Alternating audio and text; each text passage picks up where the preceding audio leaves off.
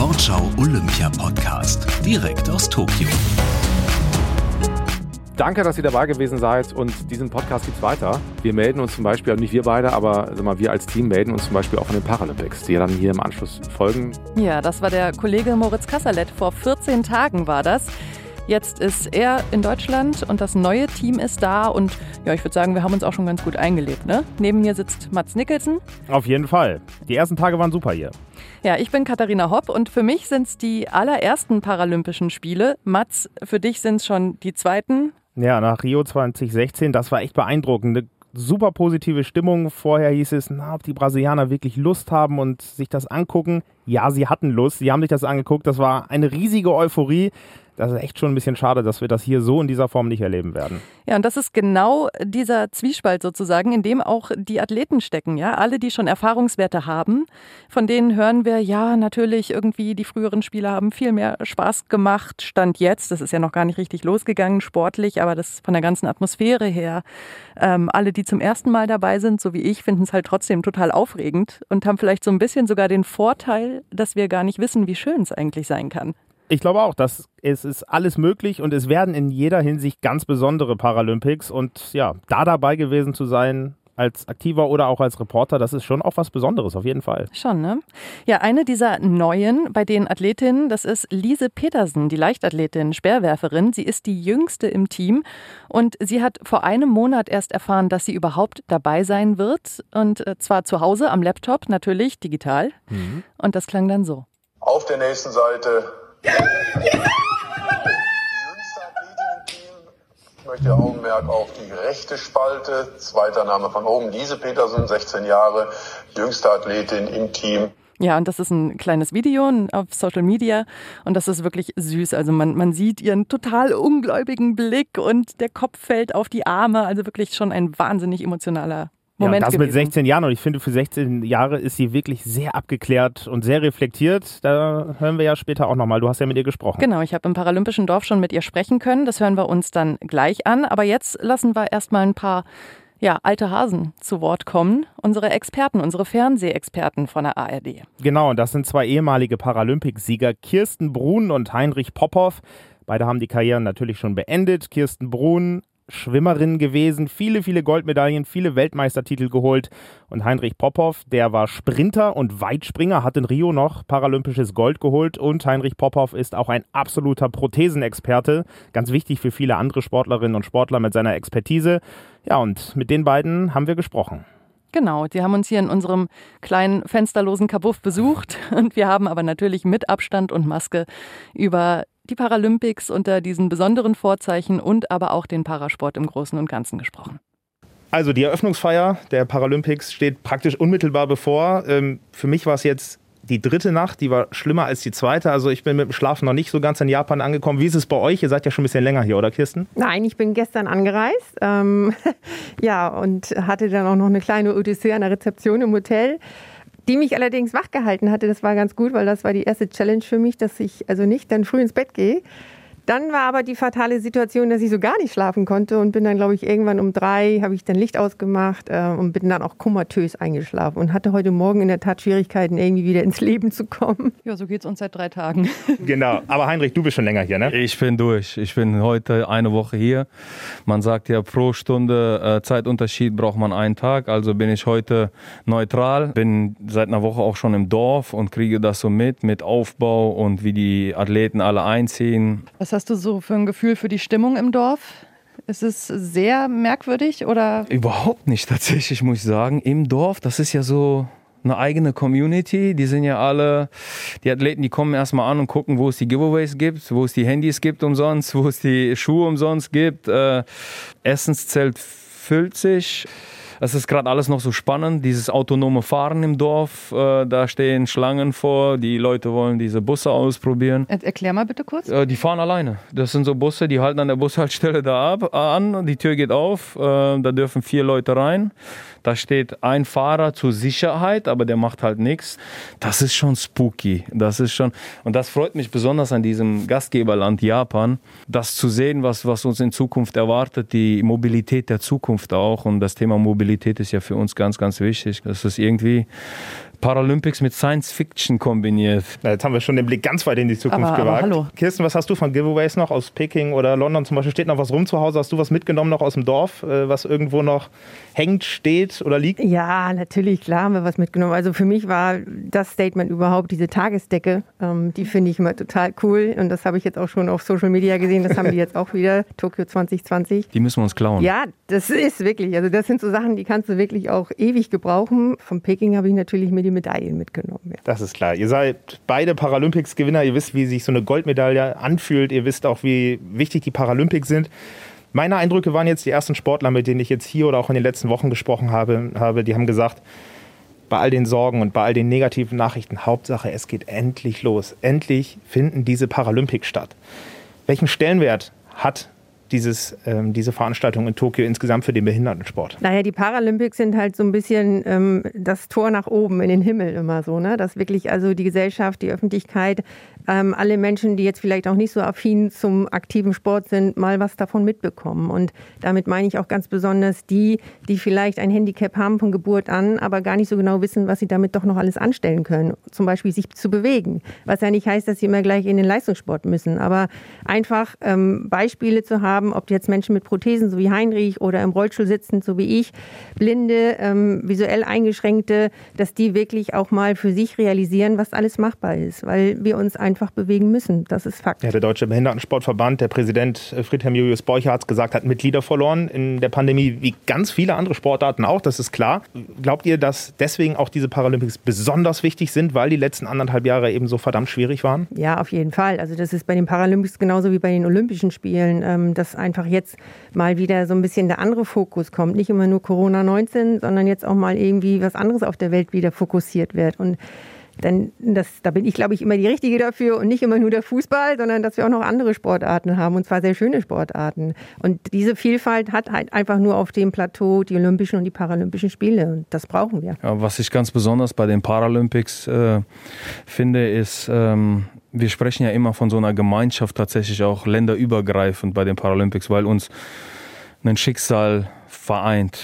Wir reden über, über Problematiken, die mit der Behinderung einhergehen. Wie wird das gelöst? Manchmal ist es auch ein, eine andere Sichtweise, kulturell bedingt. Nicht immer nur äh, das Hilfsmittel, was irgendwie vielleicht das Problem ist, sondern die mentale Einstellung dazu. Und irgendwie im Parasport ist es so, dieses, dieses gemeinsame Schicksal vereint. Und jetzt hat die Welt ein gemeinsames Schicksal, die Pandemie. Und ich hoffe, dass der Parasport damit auch ein Zeichen setzen kann. Sein Leute, wir können auch jetzt näher zusammenrücken und, und gucken, dass wir das alles mal positiv betrachten, weil in, in jedem negativen Ereignis äh, steckt auch was Positives. Und äh, wenn man sich mal da mal hinsetzt und, und kurz mal innehält, dann bin ich auch froh, dass diese Bewegung auch äh, einen kurzen Stopp bekommen hat und dass wir mal gucken, dass die Athleten auch, die jetzt hier neu sind, dass sie nicht sofort alles bekommen, was, was wir aus London und aus Rio kennen, dass sie Paris nochmal ganz anders empfinden werden, wenn es die Pandemie dann zulässt. Ähm, Was meinst du, dass die nicht sofort alles bekommen? ja, die, die, wir wollen ja immer höher, schneller, weiter, immer größer, immer besser, immer, keine Ahnung, nochmal zwei Handys, nochmal drei T-Shirts, nochmal fünf Taschenklamotten, so und jetzt erstmal, okay, abgespeckter und, und jetzt bist du nicht die ganze Zeit hier, jetzt musst du direkt nach Hause, jetzt kriegst du nicht das komplette, du kriegst die Eröffnungsfeier nicht mit, du kriegst die Abschlussfeier nicht so richtig mit, weil du dann vielleicht abreist. Und dann äh, wird es nicht mehr so selbstverständlich. Dann lass uns doch mal auf die sportlichen Vorbilder gucken, die natürlich wichtig sind. Das sind die Bilder von den Menschen, die nach Deutschland in die Welt gehen. Was glaubst du, Kirsten, wer sind die Gesichter im deutschen Team bei diesen Spielen? Ich mag immer gar nicht so gerne in diesem ähm, Vorzeigesystem zu arbeiten. Das ist so gar nicht meins. Aber ähm, wenn ich jetzt mal von den Schwimmern reden darf, wir haben ja ein sehr, sehr junges Team und da haben wir natürlich auch Kandidaten, die also schon in der Weltrangliste ganz, ganz oben stehen. Was natürlich auch zusätzlicher Druck für die jungen Kandidaten ist. Äh, Das soll man nicht unterschätzen. In der Leichtathletik, da lasse ich Heinrich mal wieder zu Wort kommen. Der weiß da auf jeden Fall mehr Bescheid. Ähm, Aber wie gesagt, Vorbilder, ja, wir brauchen sie, aber im Vorhinein sie schon zu benennen, finde ich immer sehr riskant. Aber wo wir gerade bei den Schwimmern sind und Schwimmerinnen, ihr habt ja von elf Startern habt ihr ja acht Neulinge. Das ist ja wirklich, wirklich viel. Und ich weiß nicht, wohnst du dann auch im Dorf oder ziehst du auch ins Dorf? Du bist außerhalb. Das heißt Nein, ich bin im Hotel, weil ich wirklich nur für die ARD vor Ort bin. Ähm, ich hoffe sehr, sehr, sehr, dass ich mal ins Dorf darf, um auch vielleicht vorab noch mal mit dem einen oder anderen zu sprechen, weil wie du schon sagst, wir haben ein junges Team. Ich kenne nicht alle sehr, sehr gut, ähm, komme auch alle nicht aus Berlin oder aus dem schleswig-holsteinischen Bereich, sondern irgendwie auch aus Nürnberg oder aus dem südlichen deutschen Bereich. Und so gesehen würde ich ganz gerne schon mal face-to-face -face noch mal mit jemandem sprechen. Wir sind jetzt nur noch zehn. Denise Grahl hat abgemeldet, ähm, so ähnlich wie die ähm, Simone Biles, ähm, mentale Überforderung, was sehr, sehr schade ist, nicht nur für Denise natürlich, sondern für uns alle. Ähm, Und sie war ja eine der wenigen Erfahrenen im Team. Genau, eine von den dreien, die äh, Wiederholer sind sozusagen. Das ist wirklich auch nochmal, ich sag mal, so ein Schritt, den wir alle jetzt mental auch nochmal wieder überstehen müssen, dass da jetzt jemand fehlt, ähm, der auch für die Jungen einfach auch ein Stabilisator war. Das ist auch nochmal ein Punkt, ja. Schade, schade. Heinrich, bei den Leichtathleten ist es ja auch eine besondere Situation. Einige Goldmedaillengewinner aus ähm, Rio sind nicht mehr dabei. Du zum Beispiel hast deine Karriere beendet. Vanessa Lowe ist jetzt Australierin. Ähm, wie stark ist dieses deutsche Leichtathletikteam aktuell? Ui. Ich ähm, hatte das Glück, dass ich äh, den ein oder anderen Athleten begleiten durfte jetzt äh, für Rio, äh, nach Rio jetzt für Tokio. Leon Schäfer vor allem intensiv, ne? Ja, genau. Das ist das Schöne, dass er mir dann alles weggenommen hat, was ich mir erarbeitet habe, so mit Weltrekorden, allem drum und dran. Und deswegen weiß ich, dass er ready ist und dass er bereit ist auch. Johannes ist bereit, Felix ist mehr als bereit auch. Genau, streng. Ähm, der hat äh, alles auf, auf Tokio ausgelegt, hat sogar das Land verlassen, ist nach England gegangen und trainiert jetzt in London seit einem Jahr. Das ist ein tolles, frisches, junges Team. Da ist alles möglich, aber in der Spitze ist es mittlerweile so eng geworden, dass es, es wird nicht die Physis entscheiden, es wird die mentale Stärke entscheiden und das, wird, das wären tolle Spiele. Ja. Jetzt reden wir hier ja von Leistungssportlern, ohne Frage. Aber die Frage ist, wie hat sich das in Deutschland in den letzten Jahren verändert? Ist dieses Bewusstsein wirklich da, dass wir hier von Leistungssportlern reden, die bei den Paralympischen Spielen starten? Da muss man, glaube ich, auch wieder sehr relativ und sehr realistisch sein. Also wenn ich ähm, mal zurückblicke von 2004 Athen ähm, über 2008 Peking, dann 2012 London und dann 2016 Rio und jetzt heute ist da schon eine Wandlung ähm, geschehen. Die Leute haben auf jeden Fall schon mal eine Definition für die Paralympics, das finde ich schon mal ganz gut.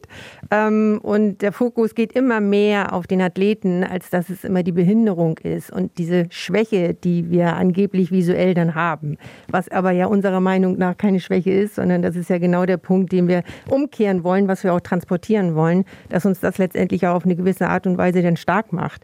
Ähm, ich denke schon, dass eine Wandlung da ist.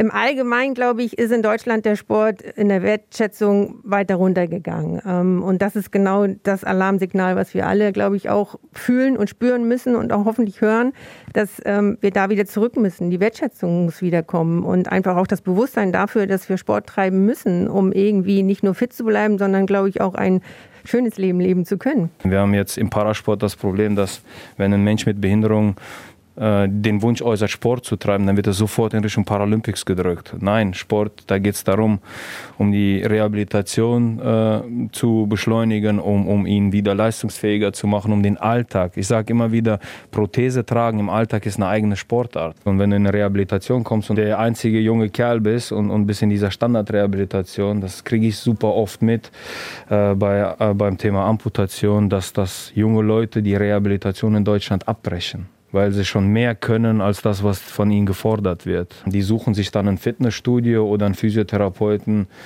im eigenen Umfeld. Ja, du hast ja in der medizinischen äh, direkten Ambulanz oder Rehabilitation ähm, auch die Situation, es sind irgendwie alle in einer medizinischen Situation. Alle sind sie da, weil sie rehabilitiert werden, weil sie einen Unfall hatten, eine Krankheit hatten, was auch immer.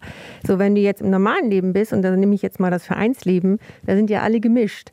Ähm, du kannst dir ein Beispiel an jemanden nehmen, der vielleicht ähnliches Schicksal hat wie du. Du kannst dir aber auch jemanden nehmen, der nicht so ein Schicksal hat, der aber trotzdem irgendwie auch Schwierigkeiten im Leben hat, wo du dir denkst, Junge, stell dich nicht so an, mir geht es doch viel schlimmer. Also dieses miteinander sich vergleichen, Verhältnisse zu relativieren, das ist, glaube ich, ganz, ganz entscheidend. Und ähm, das, glaube ich, macht ein Vereinsleben auch aus. Nicht nur, dass du da ähm, sportliche Challenges hast, sondern dass du auch soziale Komponenten einfach hast. Und das brauchen wir. Challenge war ein interessantes Stichwort. Wir sind in einer der größten Städte der Welt. Jetzt bist du noch nicht so lange hier und in den ersten 14 Tagen dürfen wir uns eh alle jetzt nicht so frei bewegen. Ähm, deswegen sind die ersten Eindrücke wahrscheinlich eh noch nicht so ausgeprägt. Trotzdem, was glaubst du, so eine Weltstadt wie Tokio oder was spürst du, wie barrierefrei kann eine so große Stadt sein im Jahr 2021 und wie barrierefrei muss sie sein? Also wie barrierefrei sie sein muss. Und nebenbei möchte ich bemerken, barrierefrei, das Wort, damit habe ich auch so meinen persönlichen Krieg. Ähm, ich finde, barrierefrei gibt es nie. Das wird es auch nie geben. Also ich würde sagen, barrierearm, das wäre schon ein bisschen passender und realistischer. Ähm, ich glaube, Tokio ist da ähm, weltweit, glaube ich, on top. Die haben ja Technologien, äh, da träumen wir von, und das haben wir vielleicht in 20, 30, 40 Jahren in Deutschland oder in Europa. Ähm, ich benenne jetzt mal ganz, ganz ähm, privaten, persönlichen Bereich, und zwar die sanitären Anlagen. Also beheizte Toilettenbrille. Das ist schön, ne? Spülung von unten, von der Seite, von vorne, von hinten, äh, Belüftung und was weiß ich nicht alles. Wo ich schon dachte, du bist jetzt hier auf einem UFO oder was weiß ich und wirst gleich in den Mond geschossen. Ähm, nein, es ist schon wirklich ähm, rolligerecht. Ähm, ich will nicht sagen 100 Prozent, aber was ich jetzt vom, vom Flughafen erleben durfte, vom Hotel, ähm, da sind wir schon ganz, ganz äh, weit oben in den 90 Prozent Bereichen. Ja, das ist schon sehr, sehr fortschrittlich. Und ich glaube, der Heinrich, der ist ja eh in Japan verliebt. Ich hatte das Glück, ich bin ja seit meinem Karriereende, arbeite ich für die japanische Nationalmannschaft als technischer Berater und war jetzt äh, vor der Pandemie sehr, sehr oft hier. Und ich bin schon mal mit einer mit einer Rollstuhlfahrerin von Osaka über Nagoya, Kyoto, Nagoya nach Tokio gereist mit dem Shinkansen und das war unglaublich. Der schnellste Zug der Welt kommt rein, dann geht die Tür auf allererstes kommt diese Person raus, äh, die dir dabei hilft, da einzusteigen. Das muss er gar nicht, weil es alles ebenerdig ist. Da fährt eine Rampe raus. Sowas habe ich in meinem Leben noch nicht gesehen. Das ist, das ist. Und was ich ganz besonders an Japan schätze, ist, ich bin kein, kein, kein ausgebildeter Trainer aber ich bin seit 2018 nach meiner Karriere hier in der, in der Trainerausbildung im Zusammenspiel der Prothetik und der Trainingslehre. Ähm, ich gebe Kurse den Trainern. In Deutschland würden sie mich noch nicht mal in denselben Raum reinsetzen, wenn ich nicht das Papier hätte, wo drauf steht A-Lizenz, B-Lizenz oder C-Lizenz. Hier ist die Erfahrung mehr wert als irgendwelche Papiere und das können wir uns, äh, da können wir uns eine Scheibe von abschneiden und deswegen liebe ich dieses Land, weil die mit, dem, mit der Erfahrung äh, sehr respektvoll umgehen. Ja, apropos Erfahrung. Heinrich, für dich ist es jetzt das erste Mal ARD-Experte. Kirsten, du hast Erfahrung. Für dich ich habe schon, schon Angst.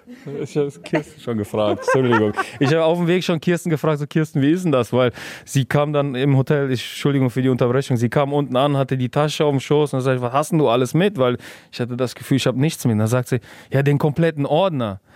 Und dann war ich erstmal still Scheiße, was für ein Ordner. Ähm, ja, mit allen Zeiten und allem drum und dran. Kannst, kannst du noch schnell abschreiben? Ja, mir so, ich habe das doch online, aber dann hat Kirsten mich beruhigt, gesagt, sie hat das auch noch mal online, weil sie gehört noch zu der Generation Papier. Und dann war ich so, okay, das, sorry für die Unterbrechung, aber ich habe schon Angst.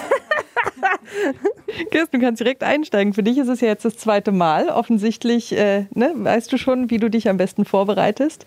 Aber es wird ja auch trotzdem vollkommen anders. Ja, und ähm, das ist genau das, was mich auch nicht gerade entspannt sein lässt. Ähm, ähm, zumal auch noch mit Heinrich zusammen. Und wenn wir beide zusammen im Studio sind, und ihr merkt das ja jetzt auch schon, dieser Mensch, der redet so gut und auch so unterhaltsam, da möchte man gar nicht, dass er aufhört. Und da bin ich dann doch ein bisschen norddeutsch und distanzierter, dann werde ich immer ruhiger. Aber ja, das ist ähm, eine ganz, ganz andere Situation, weil wir auch nochmal wieder ganz anders eingesetzt werden. Jetzt ist nochmal mehr wieder das Reden angesagt, als dass jetzt das Schauen zu den Performen ist. Ähm, man hat ja schon bei den Olympischen Spielen gemerkt, dass man jetzt auch mal so ein bisschen die Diskussionen der Sportler untereinander auch verstanden hatte, weil einfach die Atmosphäre wesentlich leiser umrum ist. Was ich irgendwie auch interessant fand und auch mal irgendwie ganz amüsant. Ähm, aber für uns, und jetzt sage ich mal für uns im Sinne der Medienvertreter, ist das eine ganz, ganz andere Challenge.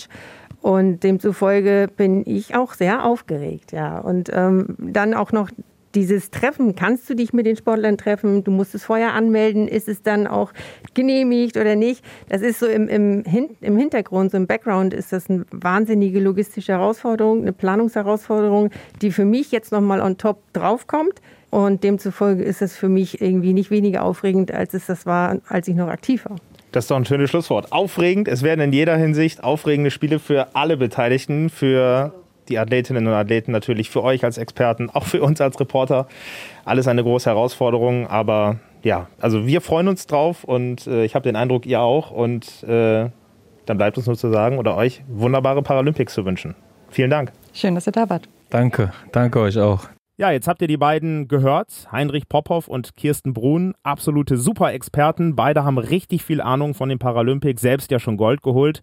Und in den nächsten Tagen werdet ihr sie dann auch sehen. Im ersten, denn das erste und das ZDF übertragen die Paralympics jeden Tag zwischen 9 und 15 Uhr. Ja, und da werdet ihr dann auch Lise Petersen sehen, unsere 16 Jahre alte Speerwerferin. Und wir haben es vorhin gesagt, ich habe schon im Paralympischen Dorf mit ihr gesprochen, in der Mixed Zone, da wo wir hin dürfen, schön mit zwei Meter Abstand und Maske und allem, was so dazugehört.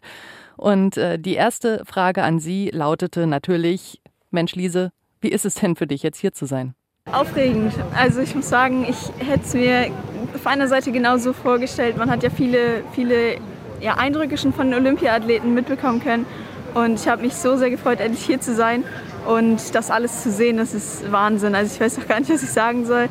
Wirklich beeindruckend, was die hier auf die Beine gestellt haben. Das heißt, man hat durchaus auch Kontakt zu anderen Sportlern aus anderen Nationen oder ist es wirklich nur gucken aus der Ferne? Ähm, ja, zwischendurch. Beim Essen in der Dining Hall trifft man immer relativ viele, viele Gegner, vielleicht aber auch Leute, mit denen man sich mal austauschen kann.